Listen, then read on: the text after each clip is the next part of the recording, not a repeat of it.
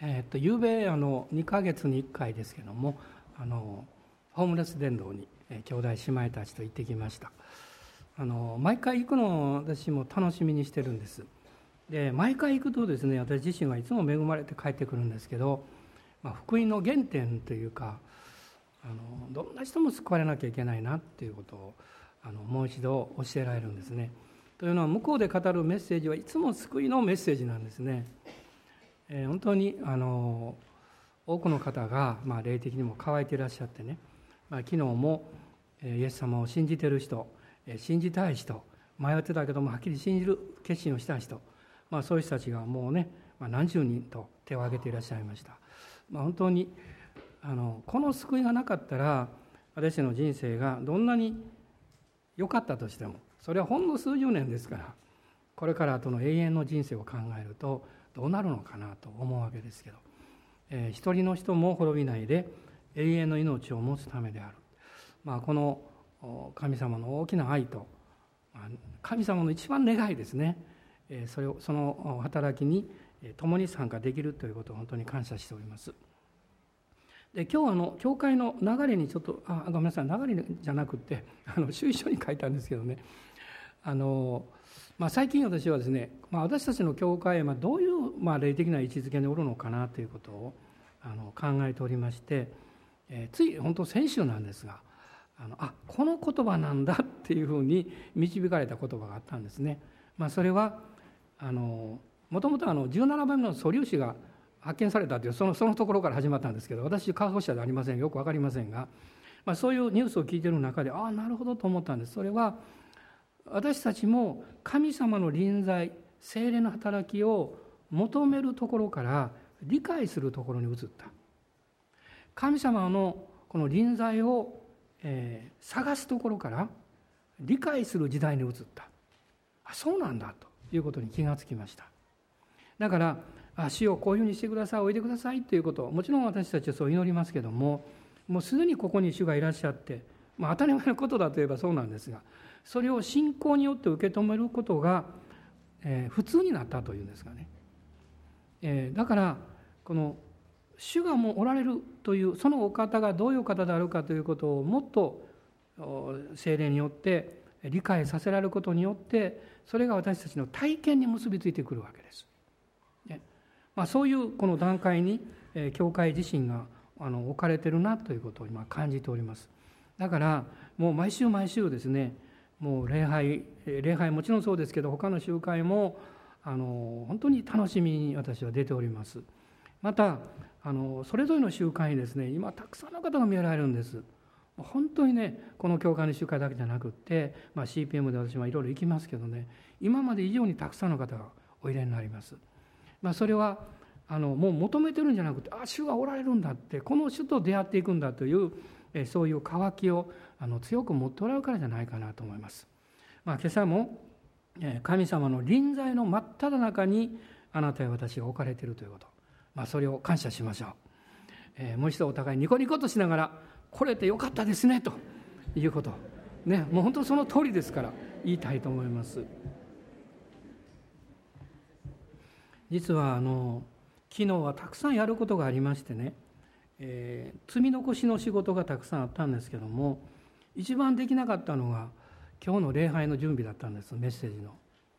でふっと私の心に誘惑の声が聞こえてきて一回ぐらいまあいいか みたいなですねまあいろんなもちろんいろんな語ることいっぱいあるんですけど、まあ、私は今あの自分で決めてましてね毎週このファミリー礼拝はまあ新しいこと主から教えられた新しいこともちろん聖書は同じですけど新しい教えられたことを語ろうといつも決めてるんですよ。でもこれ時間かかるんです時にはね。苦しみがあるんですね。もう寝ようかなと思ったんですけど。でもあの踏みとどまってはいいろいろ祈っておりましたら、え、導かれた箇所が、えー、マタイによる福音書の16章です。16章の13節から26節まで、え、このところを導かれましたので読みたいと思います。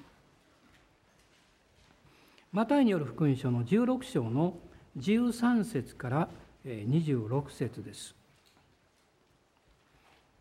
ご一緒に読んでいただけますでしょうか？どうぞ。さてピリポ・カイザリアの地方に行かれた時イエスは弟子たちに尋ねて言われた。人々は人の子を誰だと言っていますか？彼らは言った。バプテスマのヨハネだという人もありエリアだという人もあります。また他の人たちはエレミアだとかまた預言者の一人だとも言っています。イエスは彼らに言われた。あなた方は私を誰だと言いますか？シモン・ペテロが答えて言った。あなたは生ける神の御子キリストです。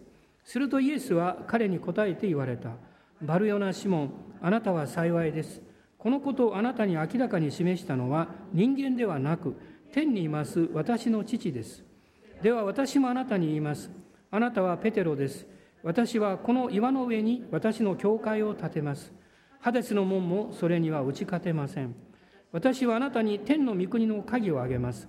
何でもあなたが地上でつなぐならそれは天においてもつながれておりあなたが地上で解くならそれは天においても解かれています。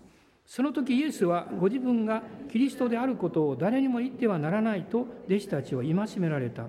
その時からイエス・キリストはご自分がエルサレムに行って長老祭司長立法学者たちから多くの苦しみを受け殺されそして3日目によみがえらなければならないことを弟子たちに示し始められた。するとペテロはイエスを引き寄せて諌め始めた。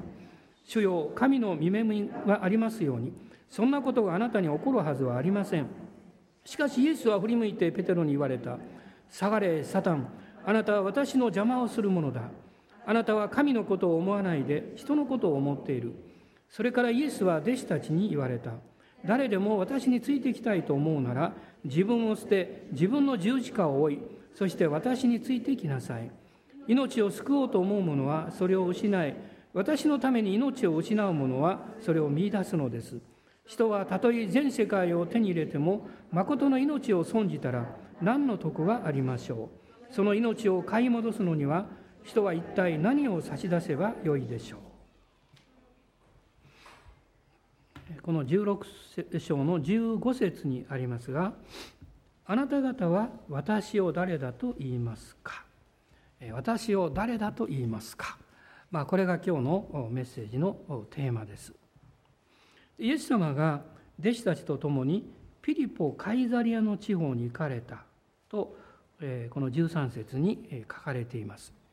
ピリポ・カイザリアというのはイスラエルのもうずっと北の方になります。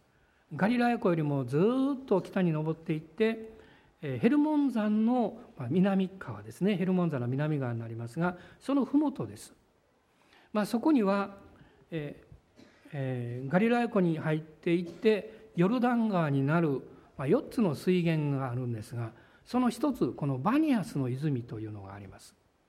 私も一度行きましたけどもこの泉のもう水がものすごい勢いでですねこの湧き上がってきております。そしてそれがドーッとこう流れてガリラヤ湖に入っていくわけです。このピリピ・カイザリアっていうのはどういう地域かっていいますとこのもともとはですね、まあ、紀元前の20年にヘロデ大王、ね、イスラエルをローマから、えーまあ、委任されて責任を持っておりましたこのヘロデ大王が皇帝アウグストからですねこの町をこのもらったんだそうです。そして彼はここにその記念として皇帝の像を安置した大理石の神殿を建てました。でその後このヘロデ大王の息子のこのピリポ・ヘロデですねヘロデ・ピリポですね彼がですねあのこの町を大きくしまして、えー、そして、えー、その時は皇帝がティベリウスに変わっていたんですけどもこのティベリウスに敬意を払うということでその町の名前をカイザリアにしたんです。ところがこの地中海沿岸のこのイスラエルのところにカイザリアという町があるんですねすでに。ローマが作った町が。でこの間違わないためにね、えー、自分の名前を付けて付けたかったんだわきっと。ピリポ・カイザリア。でこういうふうにしたんですね。彼の名前はヘロデ・ピリポでしたから。ピリポ・カイザリア、まあ、そういうふうに名前がついたわけです。でこの町には町というかその地域はですね、まあ、山の麓です。で山をこのくり抜いた形で偶像の神殿がありましてこの自然史のパンという偶像の宮があるんですね。あの食パンのパンじゃないですよ。名前がパンというだけです、ね、そしてその偶像礼拝が非常に盛んでですねそこにも、えー、またあの皇帝崇拝の神殿が建てられたものですから偶像礼拝と皇帝崇拝の、まあ、一つのこの中心地のようなそういう場所であったんですね。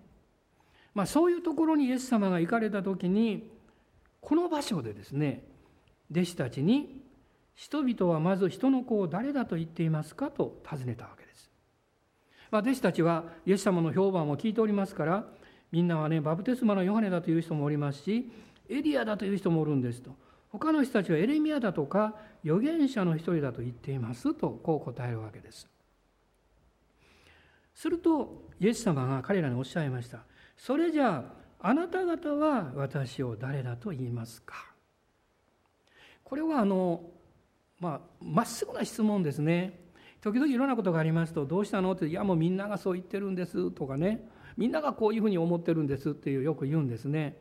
でも大事なことはじゃああなたはどう思ってるんですか？あなたはどう考えてるんですか？あなたは神様からどう聞いたんですか？あなたは神様の御言葉からどういうふうに導かれてるんですか？これがすごく大事なことです。まあ、そういうふうに聞かれると人間はちょっと逃げようとするんですね。でも彼らは逃げられない状態でした。するとこの16節有名な御言葉です。シモン・ペテロが答えていった。あなたは生ける神の御子キリストです。とこう答えたわけです。するとイエス様がバルヨナ・シモン。バルヨナ・シモンというのはですねヨナの息子のシモンという意味なんです。お父さんの名前がどうもヨナという名前だったらしいです。あなたは幸いです。このことをあなたに明らかに示したのは人間ではなくこれは血と肉ではないという意味です天にいます私の父です。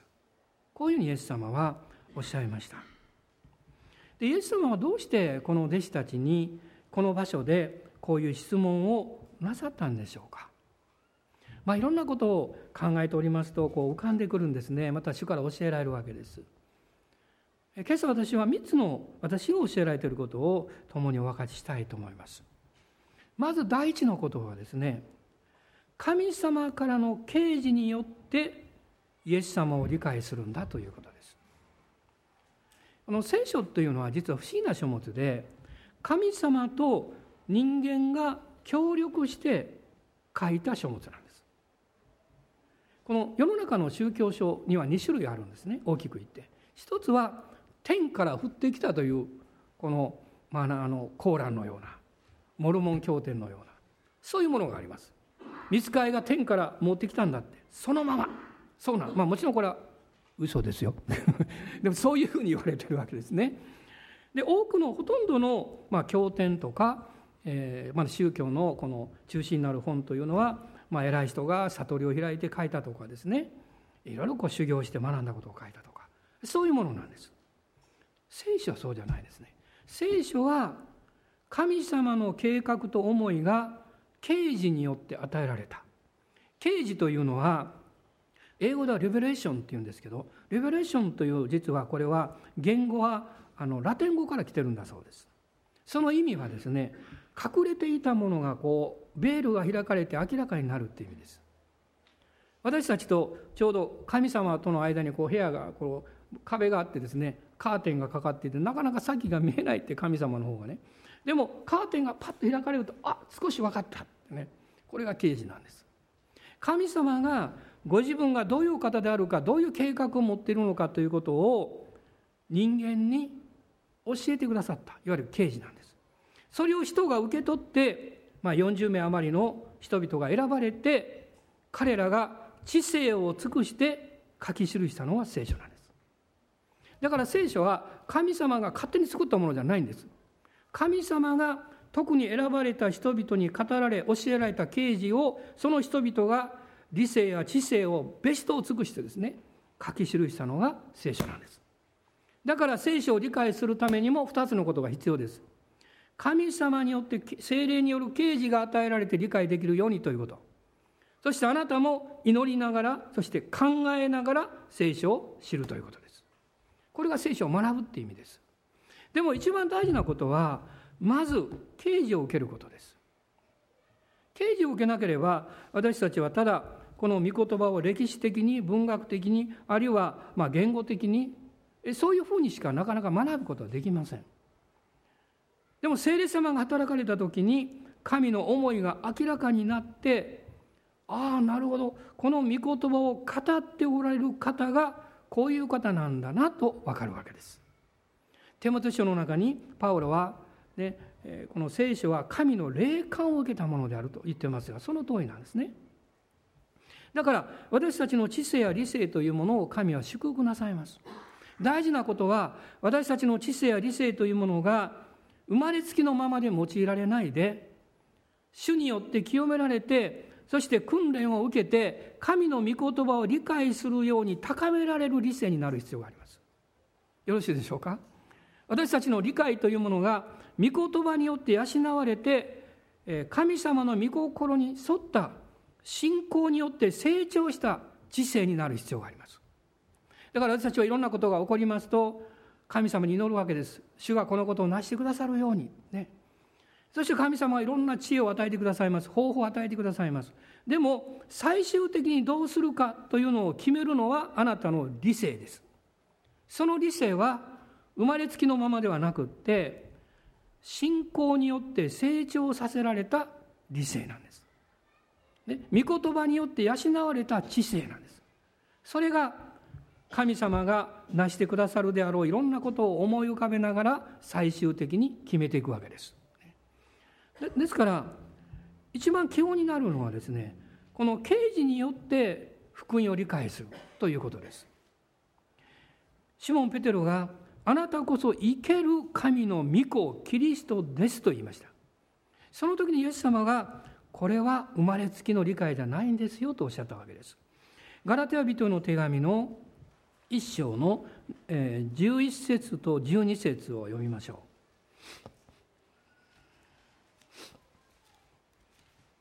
ガラテヤ人の手紙の1章の11節と12節です。よろしいでしょうか？兄弟たちを私はあなた方に知らせましょう。私が述べ伝えた福音は人間によるものではありません。私はそれを人間からは受けなかったし、また教えられもしませんでした。ただイエス・キリストの啓示によって受けたのです。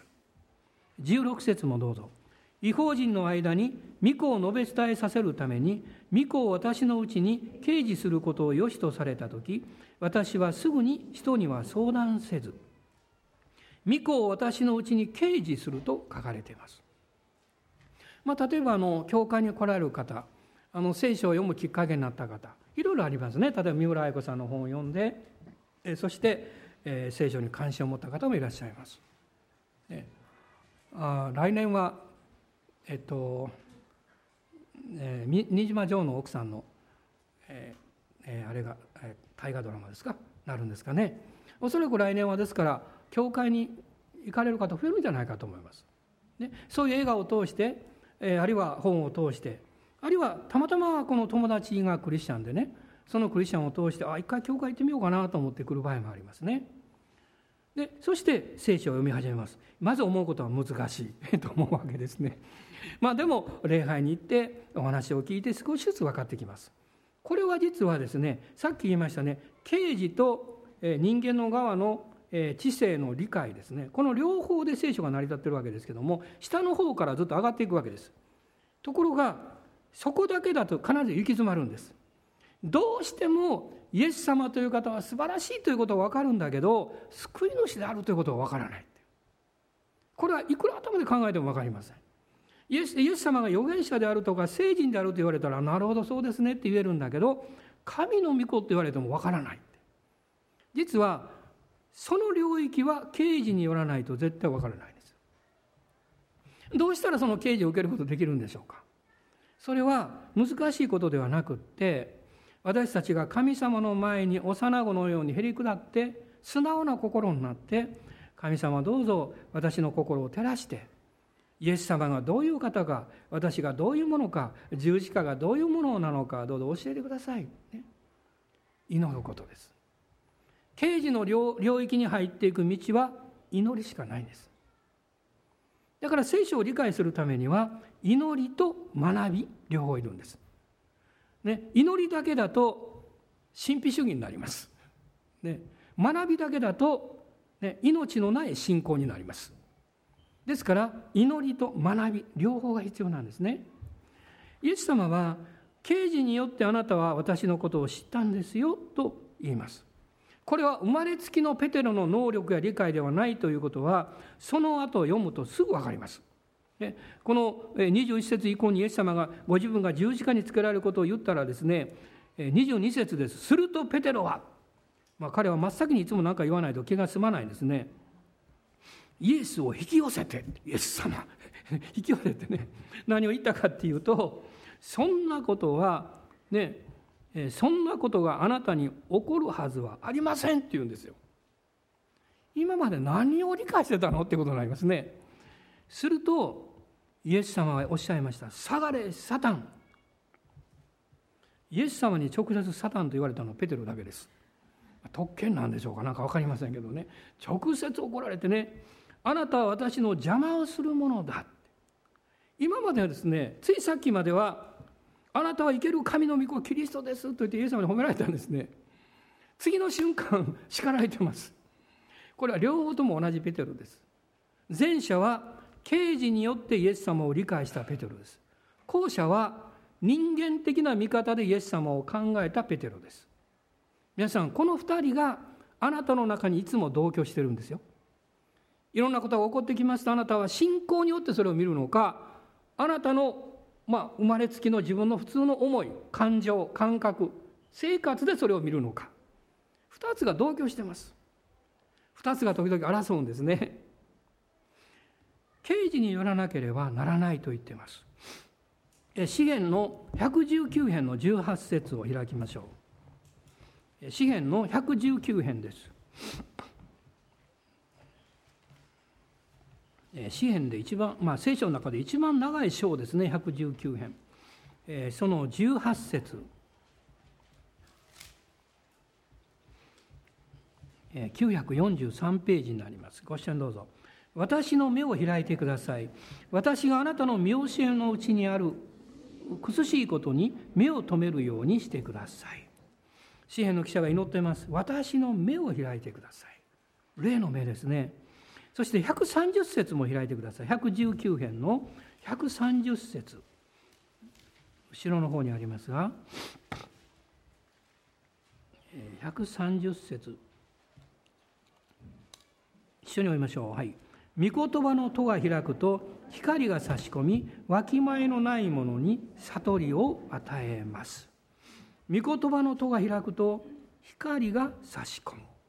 で光が差し込むということは見えなかったものが見えるようになるということです、まあ、随分昔アメリカである大きなセミナーに出ました。3000人ぐらいの牧師とかリーダーが出ておりました。その教えをしている人は信徒の人です。から有名な教師ですが彼がその証しを言っていました。その証に私非常に関心を持ちました。彼は、まあ、日本で言えば小学生のぐらいの時ですね。勉強があまりできなかったんだそうです。である時教会に行きましたら教会の誰かにこう言われたんだそうです君ね聖書の御言葉を暗記すると賢くなるよって言われたんだそうです。で彼はその時から一生懸命聖書の御言葉を暗記し始めたんです。そうすると彼の人生が変わったんですね。これは魔術ではありません。私はその意味がよくわかります。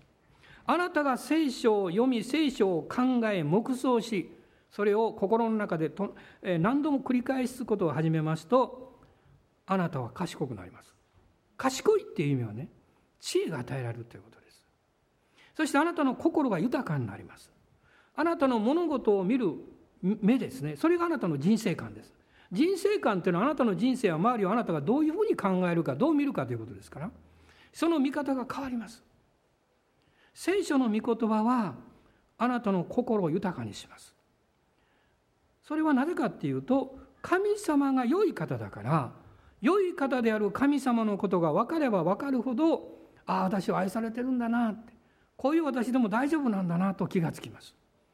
そして物事を悪く見るよりもよく見るようになります。で希望を持つようになります。あの皆さんも分かりますね。例えば子供さんが勉強する時ね小さい子供さん勉強させるのに叱るのと褒めるのとどっちよく勉強するんですか？当然褒める方でしょねリラックスするのと緊張するのとどっちがよく勉強できますか？それはリラックスする方ですよ。希望があるということが分かると私たちのこの脳も活性化するんですね。私の全身が変わってくるわけです。御言葉はあなたの人生に光を与えてあなたの人生を明るくするだけじゃなくってあなたの人生を幸せにします。アーメンですか、ね、ですかって言う人ないよね。これアーメンだから、ね、大人の方に「アーメン!」とおっしゃってください。もう一箇所開きたいと思うんです。第一コリントの2章の13節と14節です。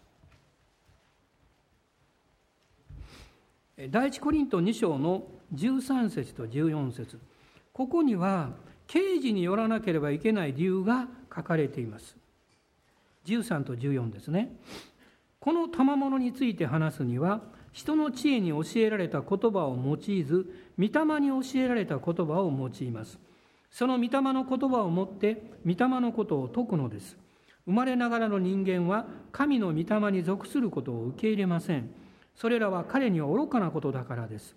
またそれを悟ることができません。なぜなら御霊のことは御霊によってわきまえるものだからです。ね、御霊のことは御霊によってわきまると言われてもピンとこないんですけども。でもここで言われてることは神様のことそして神様の言葉は聖霊御霊様に教えられた理解力を持たないとわからないというんですね。言語って同じでしょ？でも、えー、私が何かを語る時にですねこのメッセージの中でその語ってるある箇所のあるところがですね聖霊様によって何か啓示が与えられて理解が与えられてそれを表現したとしますするとあなたは何かを感じますつまり私たちはこの言語のコミュニケーションの中で知性によって語られてくる言葉はあなたが知性によって対応します。ね、霊によって語られてくる言葉は霊によって対応します。このメッセージというのはその両方が入っています。そこに感情も入っています。ね、だから私が感情的になると皆さんも感情的に応答します。私の情緒も知性も私たちの霊も一緒になって働いています。しかし一番欠けてしまうのがこの精霊による霊による語りかけなんですイエス様はなぜ多くの人の心を満たすことができたんでしょうか簡単なことですイエス様はおっしゃいました私があなた方に語った言葉は言葉ですよ。言葉は霊でありまた命であるとおっしゃいました。ですから聞いた人々はそれを食べることができたんです。言葉なんですけども知性で受け入れただけじゃなくって霊によって食べることができたんです。この霊的に満足しますと私たちは幸せな気持ちでいっぱいになります、ね、そして教会から出ていく時にニコニコします。私はあまり教会の外になって皆さんが出て行かれる時のお顔は見たことはないんですけど一回見たらいいかも分かりませんね。だからビデオかなんかつけとってですねどういう顔であの玄関出るかなって。ニコニコっとしてる人が玄関出た後にブスーッとするならばですねこれやばいなと思うかも分かりません。で私は信じています。この礼拝に出られた方たちが神様から恵みを受けて何か心があったかくなって元気になって希望が与えられてああ来てよかったなと感じていつもお家に帰られると信じています もうちょっと大きくえー、本当に私も自分でそのように感じていますでこの神様からの刑事の領域とえ私たちの側の知性の理解の橋渡しをするのが信仰なんです。信仰というのは、え啓示を私たちの魂が受け取るために手を伸ばすことです。これが信仰です。その時には私たちの知性を少し休ませます。意志が働くんです。ね、意志によって受け取るんです。知性が働くとどういう意味ですか？なぜですか？これを受け取るとどうなるんですか？とかですね。そういう思いが働くでしょ。信仰は知性を少し横に置きます。意志が働きます。ですからこの詩篇の中にダビデが語っている言葉の中に何度もそういう表現が出てくるんですけども一つの有名な表現が「私の口には絶えず主への賛美がある」という言葉です。口です。口が意志と一番直結してるんです。だからあなたがどう感じていようとどのように考えていようと大切なことはあなたが口で意思意思で決断して語る言葉です。これはとても大切です。皆さんも職場やお友達の関係でそういうことあるんじゃないですか？ちょっと気分が悪いなと思ってもでも私はやりますから。ってね。それは感情で言ったわけじゃないんですよ。意思で言ってるわけです。あるいは苦手な人だなと思ってもいや私あなたの友達になりますからってね。気持ちとしてはあんまりなりたくないなというのがあってもですねそういう場合もあるかも分かりません。不思議なことにあなたが意思で決断して告白すると感情や思いはしもべになってついてくるということです。どうぞあなたの生活の中で感情が主人にならないように注意してください、ね、あるいはあなたの思いが主人にならないように。あなたの意思がしかもその意思が神様の御言葉と結びついて神様の素晴らしい恵みと結びついた意思が主人になれば私たちは自分の生活を収めることができるわけです。平安と喜びと希望によって収めることができます。そしてこの刑事によってのみですね実は十字架というものを理解することができるんですね。この16章をもう一度戻っていただきたいんですが イエス様は、まあ、ペテロが、まあ、ある意味で代表してあなたは生ける神の御子キリストですということを言いましたね。その時にイエス様は21節見るとその時からイエス・キリストはご自分がエルサレムに行って殺され3日目によみがえるんだということを弟子たちに示し始められたと書いてます。ね、刑事が受けない人は十字架のことを言ってもわからないんです。でもイエス様が神の御子であるということに目が開かれた人は十字架が分かります実はもう一つのことが分かるんですねそれは自分の罪が分かるということです神様の前に自分が罪人であるという罪が分かるときに十字架が分かりますそしてイエス様が神の御子で十字架にかかってくださったという意味があここにあったんだということが見えてくるわけです。精霊によって啓示が与えられていくときにイエス様が神の御子であるということを理解すると同時にまた神様の御言葉によって使命に少しずつ目覚めてきます。神様がその願いを与えてくださいます、まあ、これが18節から出てくるわけです。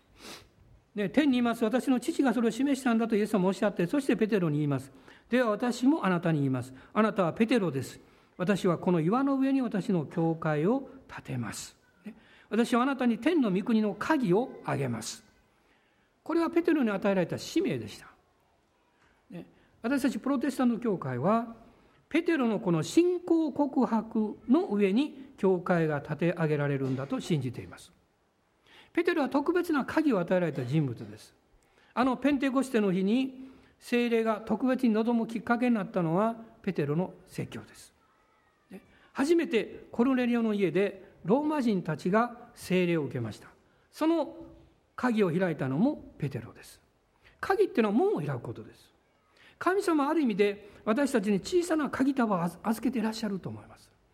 私は CPM のミニストリーを通してそのことをものすごく学んできました。頭の中で考えてもあの人この人この人たくさんの人が浮かんできます。そしてそれぞれが与えられている鍵があったということを教えられます。その人を通して何か門が開かれました。その人を通して新しい場所での働きが始まりました。あなたはこの鍵束を持っているということを忘れないでください。そして精霊によって私に与えられている鍵は何なんだろうか？とすでにこの年もこの鍵を使って新しい働きを開いた人たちが皆さんの中にもういらっしゃいます。あるいはあなるほどこの新しいミニストリーは鍵が与えられていたので開かれたのかと気が付くかも分かりません。神様は啓示を受けた人にこの使命に目覚めさせられて十字架のことを示していかれるわけです。2番目のことをですねイエス様がこの問いかけをなさった2番目のことは主を知っていくという信仰には段階があるということじゃないかと思います。ね、あのいきなりイエス様を信じて全てが分かるわけじゃないんです。ね、その刑事にもこの段階があります。ペテロという人のことを考えますと実はこの時はですねペテロがイエス様に出会って大体3年ぐらい経ってたんです彼はイエス様に出会いまして、えそしてイエス様を主と初めて読んだ日があるんです、まあ、これはルカによる福音書の5章の8節を見ていただきたいと思いますがルカ伝の5章の8節です。こう書かれています。あこれはあのえー、一晩中働いてですね何の一匹も魚も取れなかったってね。でもイエス様の言葉通りにするとたくさんの魚が取れて網が破れそうになったっていうこの有名な話なんですね。で5章の8節どうぞ。これを見たシモン・ペテロはイエスの足元にひれ伏して「主よ私のようなものから離れないでください私は罪深い人間ですから」と言ったこの時ペテロが初めてまあ、聖書の書かれている範囲において私が知り得るのはですね主と呼んでいます。えこの時はすでにイエス様と出会って1年ぐらい経てたんですね1年ぐらい。ですから、まあ、最初の半年間はねある意味で求道者のようにイエス様についていったんだと思います。そしてこの奇跡を見た時に彼の目が開かれてあこの方は主なんだって分かったんですね。それから半年ほど経ちまして次のことが起こりましたヨハネによる福音書の6章の69節を見てくださいヨハネによる福音書の6章です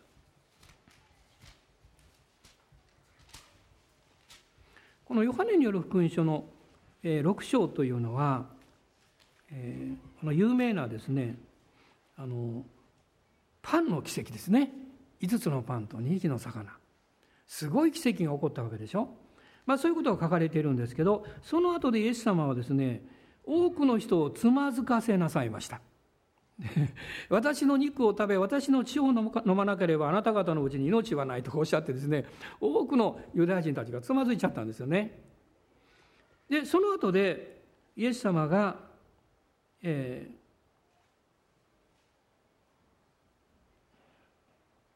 まあ、この65節以降あたりですけども65節66節読みましょうか。そしてイエスは言われた。それだから私はあなた方に父の御心によるのでない限り誰も私のところに来ることはできないと言ったのです。こういうわけで弟子たちのうちの多くの者が離れ去っていきもはやイエスと共に歩かなかった。いや私はね何年か前にある人をつまずかせてねっていう人いるでしょ。安心してくださいね。イエス様はたくさんの人をつまずかせなさいました。でもこれはねこれは真理を語ったからですよ。あなたの愚かさで人がつまずいたんだったら あなたは悔い改める必要があります。でもあなたが本当のことを言ってイエス様のことを伝えてその人が心を閉ざしてしまったならばこれは祈るしかないでしょう。でも必ず神様は働いてくださいますよ。それを信じましょう。でイエス様はこの後でですねうん、弟子たちにまた質問なさったんですね。67節と8節読んでください。そこでイエスは十二弟子に言われた。まさかあなた方も離れたいと思うのではないでしょう。ちょっと言ってみましょうかねこれ。ね言ってみてください。まさかあなた方も。まさかあなた方も。ねこういう質問あまりされたくないんですけどね。するとシモン・ペテロが答えた。主よ私たちが誰のところに行きましょう。あなたは永遠の命の言葉を持っておられます。そして彼は言ったんです。一緒にどうぞ。私たちはあなたが神の聖者であることを信じまた知っています。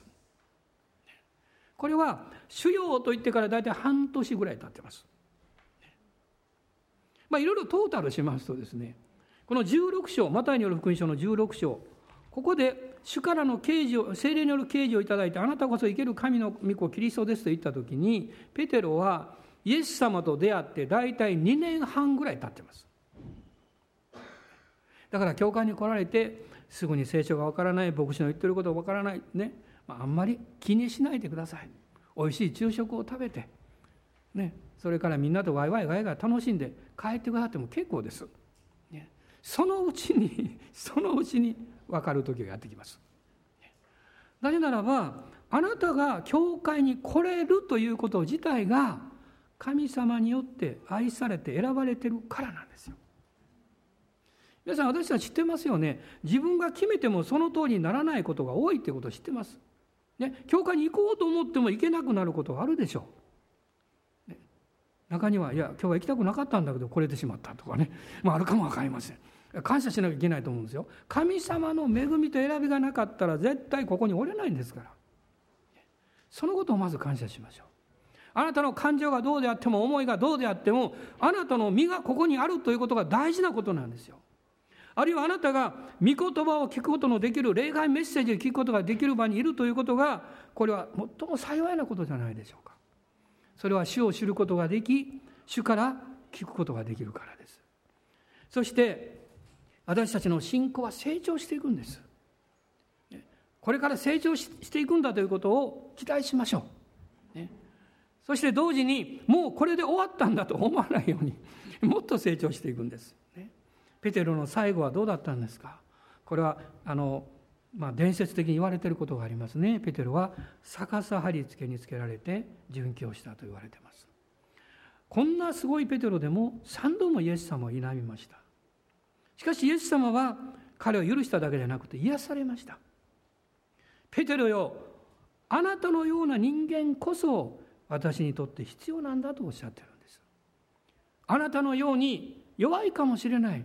でも正直であなたのようにちょっと慌て者かもしれないけど、ね、でも献身的で、ね、あなたのように感情的になるかもしれないけれどもでもあなたのような熱心さを持った人イエス様はこの弱いペテロを愛されました。ペテロは最後に殉教する時にイエス様のようにただ十字架につけられるのではもったいない私を逆さまにしてくださいと言ったと言われています。ですからその逆さ貼り付け最も苦しい殉教でしょう。彼はそういうふうにして召されたというふうに伝えられているんですね。それはどういう意味なんでしょう？私たちが多くの苦しみや何かこう神様のために犠牲を払うことによって神に喜ばれるということでしょうか？そうではないですよ。誤解しないでくださいね。あなたは神に喜ばれるために何の犠牲を払う必要もありません。一つのことが必要です。イエス様があなたのために全ての犠牲を払ってくださったということを信じる信仰です。この信仰を持つ時に愛が与え神を愛する愛が与えられるんです。そして愛されている自分を発見するんです。こんな罪深いものでも私は愛されているんだなと分かるんです。不思議ですね。そういうことが分かってくると失敗しても楽しくなります。笑い出したくなります。失敗するとねここからどういう新しいことが起こるのかなという妙な期待感みたいなものが生まれてきます。これはクリスチャンの特徴ですよ、まあ先日もあの励まされました。失敗をした子供にお母さんがニコニコしながらああ大変だったねと言ってる姿を見た時に私はほっとしました、ね、叱ってませんでした。神様はあなたを叱ることはなさらないんですよ。私たちが罪意識を持ってる叱られると勝手に思ってるんですね。でもイエス様の十字架はあなたをすでに許してくださっていますこのイエス様の問いかけの3つ目私はこういうことだと思います。弟子として歩みなさいよという信仰のチャレンジです。しかしこれは主に愛されていることを理解した程度しかそうなることはできません。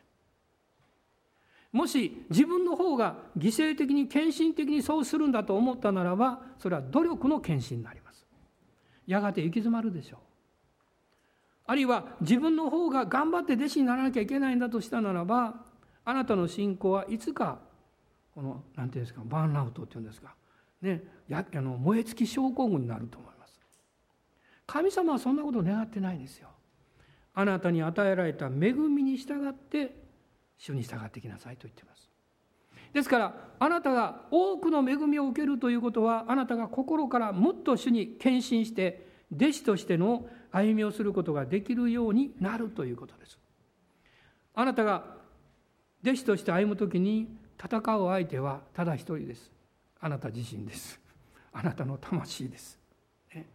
もう一度この16章に戻りたいんですがイエス様は弟子たちに16章の24節でこうおっしゃいました誰でも私についてきたいと思うなら自分を捨て自分の十字架を追いそして私についてきなさい。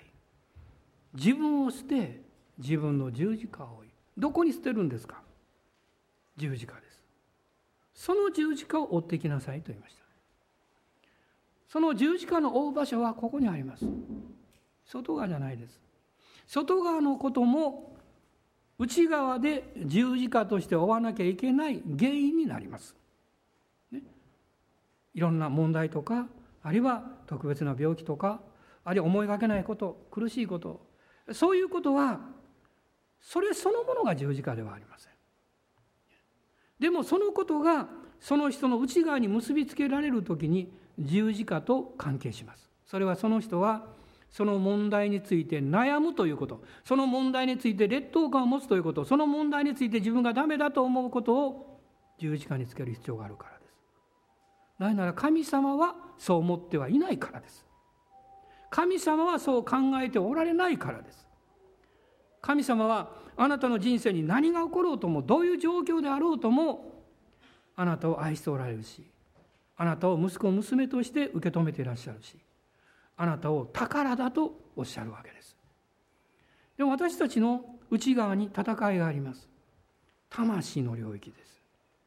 魂の領域は私たちの生活といつも結びついています。ある意味で正直なんです、ね、しんどい時はしんどい辛い時は辛いと言います。大変な時は大変だと言います。ね。ああお金がない。あるいはもう病気になった。あるいは仕事がうまくいかない。どうしてうちの家庭はこうなんだろうって。いろいろあるでしょう。何にも問題のない人なんか誰もいないですよ。それはみんな魂に直接関わってくる問題です。しかしあなたはイエス様を信じて新しく生まれ変わって魂のもう一つのところに神様を信じる信仰が与えられた霊の領域があります。アーメンですね。この領域に精霊がおられて信仰をくださいます。この領域から精霊の啓示が始まります。この領域から信仰の霊が解放されます。その時に魂が言います。お前ダメやよって言います。もうこんなふうにうまくいかないよと魂が語りかけてきます。あなたは宣言しなきゃいけません。自分に対して私の魂を黙れ。私の信仰に関わるなって。アメでしょうか。一緒に言ってみたいと思うんですね。私の魂を私の信仰に関わるな。そして信仰によって主を礼拝するんです。そうする時に何が起こってるんでしょう？あなたの魂が魂の領域つまり自我なんです。古き人なんです。その古き人が十字架につけられてるんです。十字架につけられてるかあなたのところに来て働きかけるかどっちかしかないんです。しかしあなたはあなたの魂を自分で十字架につけることはできません。しかしあなたが信仰の霊に従って行動し始めた時に精霊が働いてあなたの古き人が十字架につけられているということを確認させてくださるんです。精霊がそうさせてくださるんですよ。そのようにして歩むことを神の恵みと言ってるわけです。神様のですから恵みの中にはイエス様の十字架の贖いがあります。そしてそこにあなたの古き人魂が十字架に絶えずつけられていくという場があるんです。聖霊様あなたの霊の中におられます。十字架はあなたの霊には必要ありません。そこには聖霊と聖霊に明かしされたあなたの霊があります。信仰があります。しかし魂はこの世と結びついており自我があります。だからあなたの魂に十字架が必要です。聖霊はそのことを示し続けられるんです。ヘブル人への手紙の4章の12節を開いてください。4章の12節です。391ページ。ご一緒にどうぞ。神の言葉は生きていて力があり両刃の剣よりも鋭く魂と霊関節と骨髄の分かれ目さえも差し通し心のいろいろな考えや計りごとを判別することができます。ここに神の言葉は魂と霊を分けると書かれています。魂は私たちにとって必要なものですがしかしそのその何ていうか基準に従って生きてはいけません。魂はこの世の基準にそのまま応答するからです。魂は悪ではないですよ。誤解しないでくださいね。この世の基準にそのまま応答するだけなんです。しかしあなたの霊は精霊がおられるので神の基準に応答するんです。この神の基準をあなたが自我の領域で魂の領域でやろうとすると立法主義になるんです、ね、私は自分でこうしなきゃいけないああしなきゃいけない。立法主義はいつも要求するということを覚えてください。あなたが何かをするときに奉仕であれ家のことであれどんなことであっても要求されているように感じて動いているときは立法主義なんです。立法主義です。立法主義には平安がないんです。喜びなんかないです、ね、いやいやとかですね。無理やりとかね。でもあなたが霊の領域に目を向けると精霊様がそのことを導いておられて神様が祝福してくださるんだと信じた瞬間に立法主義ではなくて立法を実現した歩き方をするようになります。どういう歩き方ですか？愛するということです。愛は立法を完成しますと書いてます。だから要求を感じた時にそれにノーと言って私はこのことを愛しますと言うんです。口で、ね、私はこのことを愛します。この人を愛します。この出来事を愛しますと決断するんです。これがアガペの愛です。何度も申し上げてきましたね。アガペの愛はよく考えてこれが最善であるということを理解して決断する愛なんです。意味は分からなくていいんです。なぜなのか分からなくていいんです。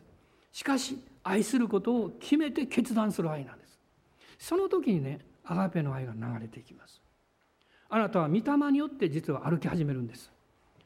神様がそれを成し遂げてくださると信じて歩き始めるんです。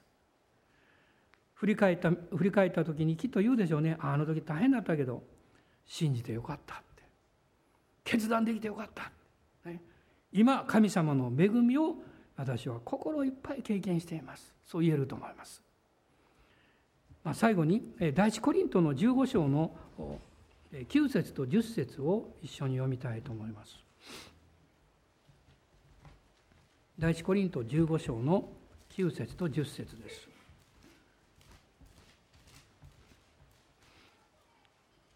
ご一緒にどうぞ。私は人の中で最も小さいものであって使徒と呼ばれる価値のないものです。なぜなら私は神の教会を迫害したからです。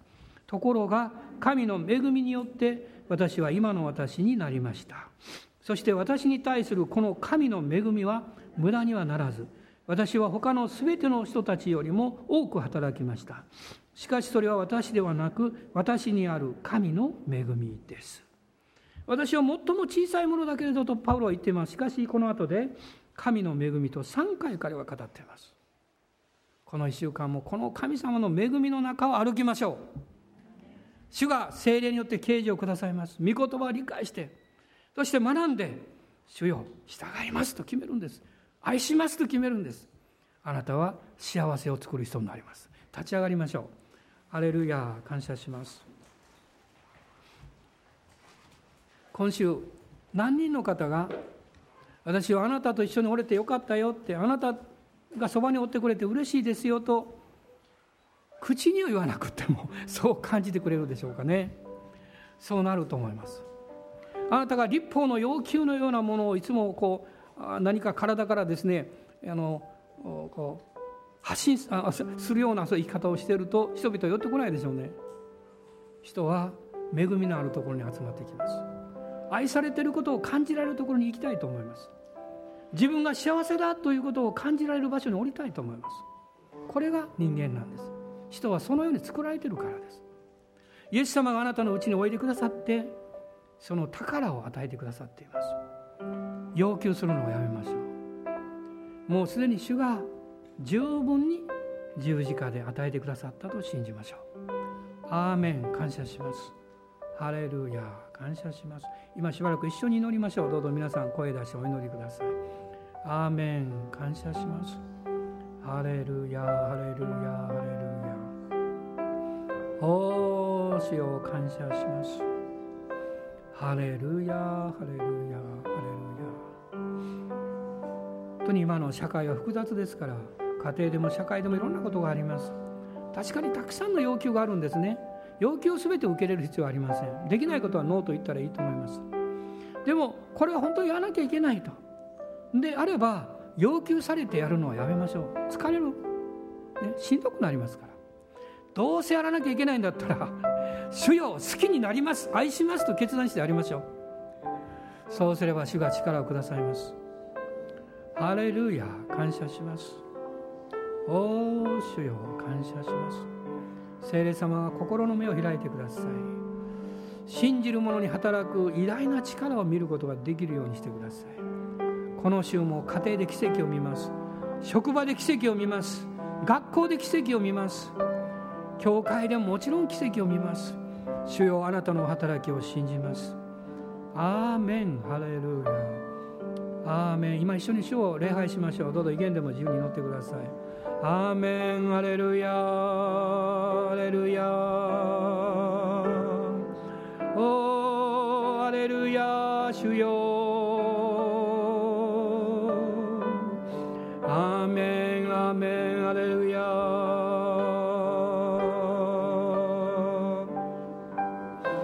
インダララスカラバラララスローリア愛することを決めた時にあなたの心あったかくなります。おーハレルヤハレルヤおーアメンアメンハレルヤ慌てないで歩んでいきましょう。主は最も忍耐強い方ですから。アーメンハレルヤ主よ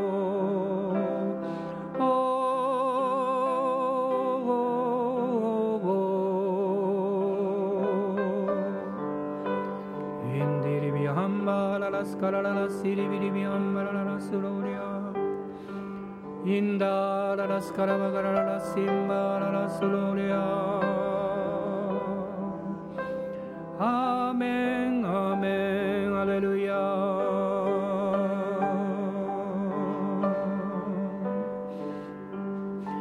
たの苦手なこと今週大変だなと思うことそれを思い切って目の前に思い浮かべてイエス様の名によって私は祝福しますと宣言してください。ハレルヤハレルヤ。アーメンアーメンハレルヤ。主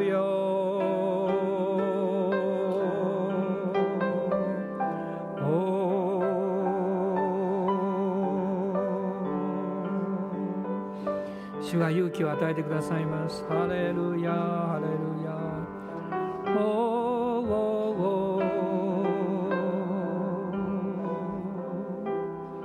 神様あなたの手に負えることを委ねていらっしゃいます。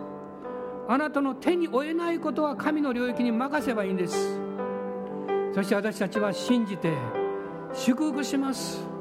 おーハレルヤ。アーメン。感謝しますアーメンアーメンアレルヤ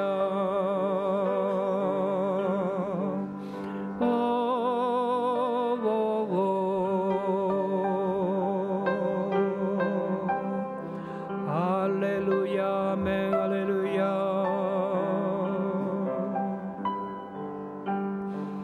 オラララスカンバララスインダララスカラバラララサンバララスロリア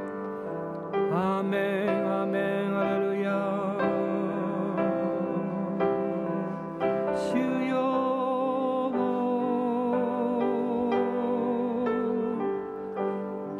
主はあなたの弱さをご存知ですあなたの失敗もよ。く知ってます隠す必要なんかありませんそのままで私たちは主の前に出ます主は許してくださっています癒してくださっています清めてくださっています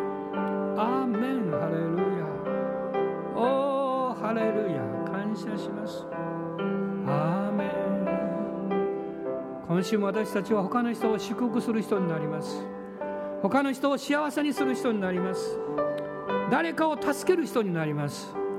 アーメン。アーメン。感謝します。ハレルヤハレルヤアーメン。ハレルヤ主よ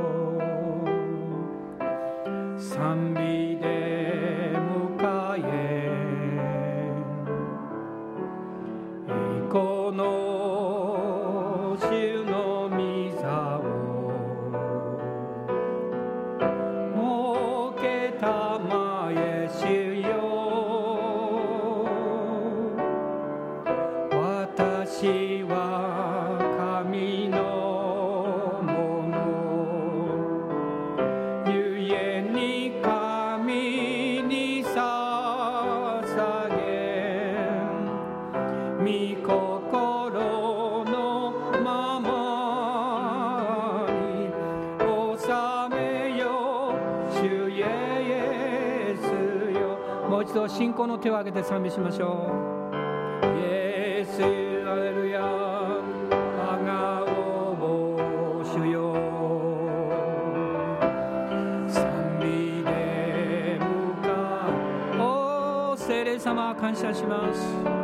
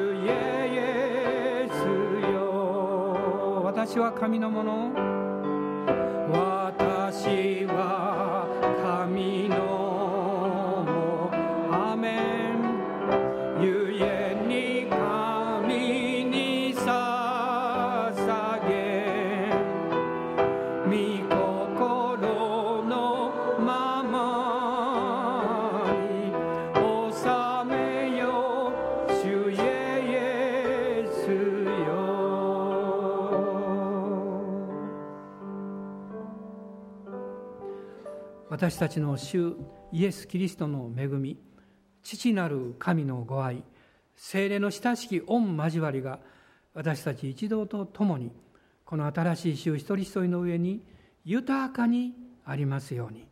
アーメン